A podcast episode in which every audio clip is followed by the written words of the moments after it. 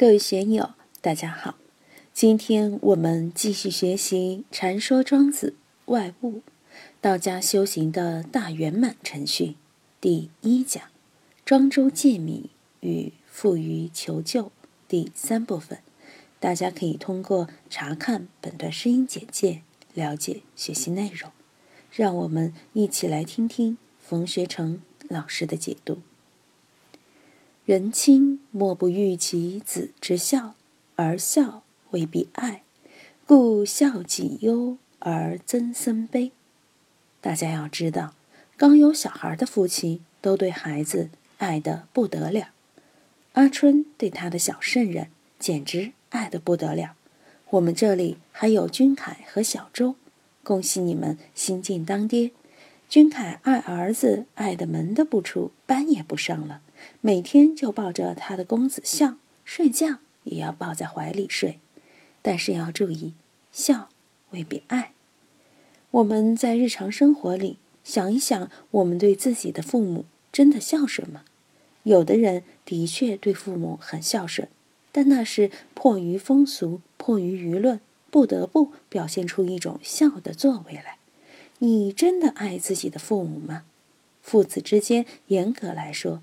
真正达到相爱的并不多，那种感情的沟通不容易。韦菩萨，你的儿子爱你吗？孝顺你吗？这都是一个问号。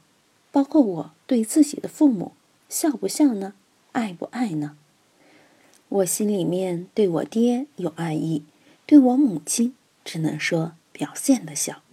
我几十年的生活里，对我爹心里面的确很爱。对母亲也爱，但比起爹来，爱就要少一些。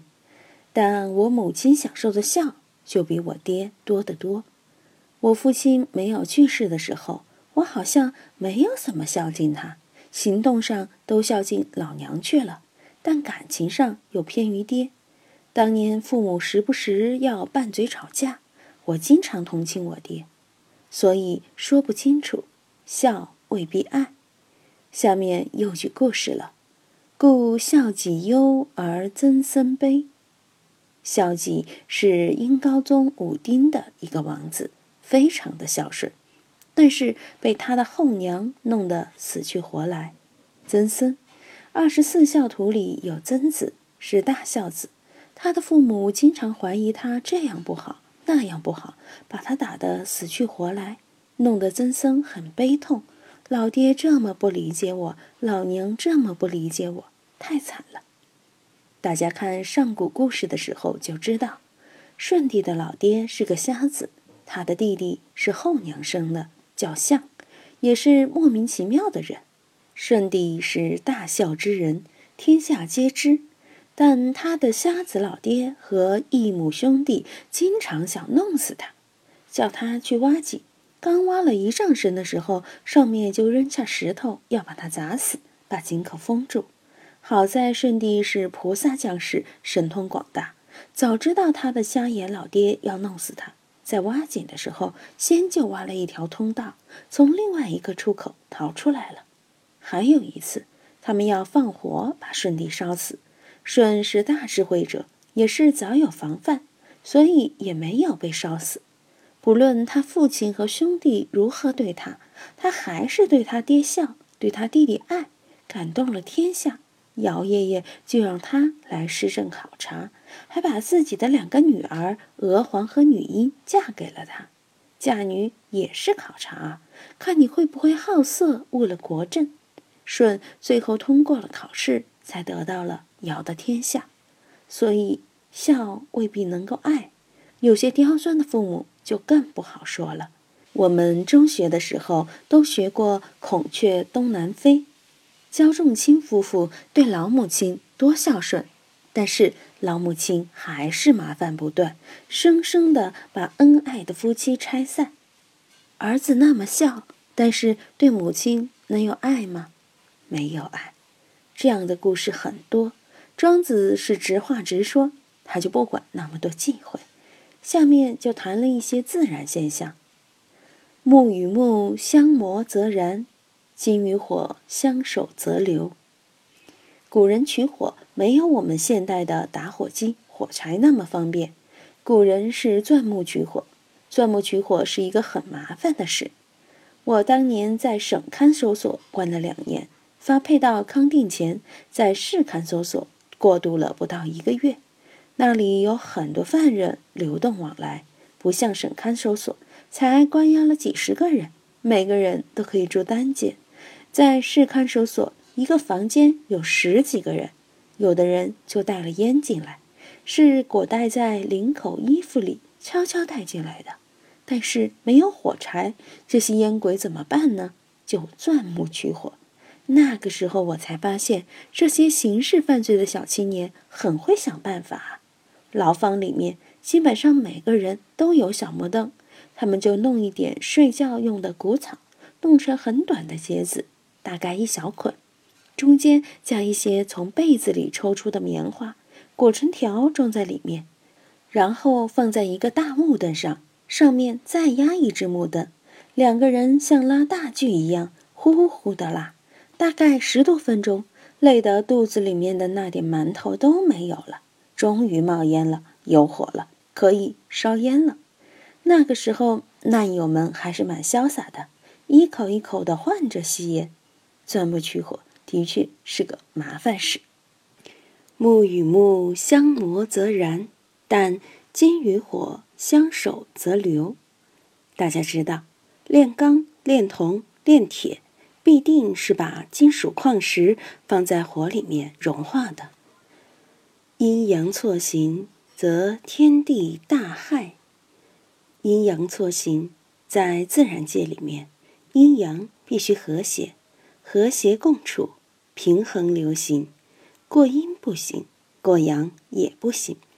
当然。也有过的时候，春秋两季，春分、秋分，阴阳平分，昼夜平分，这是最美的时候。到了夏天，就是阳盛，阳盛到极点就是夏至，夏至开始就以阴生，升到冬至就达到极致了，冬至以后就一阳生了，就是这样，在不平衡中得平衡。在平衡中又不平衡，阴阳错行，则天地大害，引起了一些惊人的变化。我们今天可以及时的知道地震、台风等自然灾害，这些自然灾害往往是巨大的、不可抗拒的。但古人认为，这类灾害产生的原因就是阴阳错行。于是乎。有雷有停。我的一个朋友在成都拍了一张雷雨云的照片，让我帮他写首诗参加摄影展。我提的是一首五律下云，前四句是：凭空生气势，结阵斗阴阳，未睹霓霞彩，先惊霹雳光。阴阳二气，我们看见的。最简单的就是下雨、打雷，乃至于地震，这些都是天地阴阳大动的状态。有雷有停，雷是声音，停是闪电。水中有火，乃焚大槐。什么叫水中有火？下雨打雷的时候，在非洲、美洲、澳洲草原，经常有闪电引发的火灾。这个闪电。不会是没有雨的闪电，有闪电的时候肯定有雨。有人说，我有时候看见闪电，听见雷声了，但我这里没有下雨。你这里没有下雨，但其他地方肯定是在下雨。有句龙谚说：“雷公先唱歌，有雨也不多。”为什么呢？因为虽然没有在这里下雨，没有在这里打雷。但是那边在打雷下雨呀，一般打雷的时候都是雷阵雨，都是对流云层引起的。对流阵雨容易引发雷霆。当然，水中有火，不仅仅是草原、森林都可以烧掉，所以是乃焚大槐，参天大树也可能被雷电击中，烧成灰烬。今天就读到这里。欢迎大家在评论中分享所思所得。我是万万，我在成都龙江书院为您读书。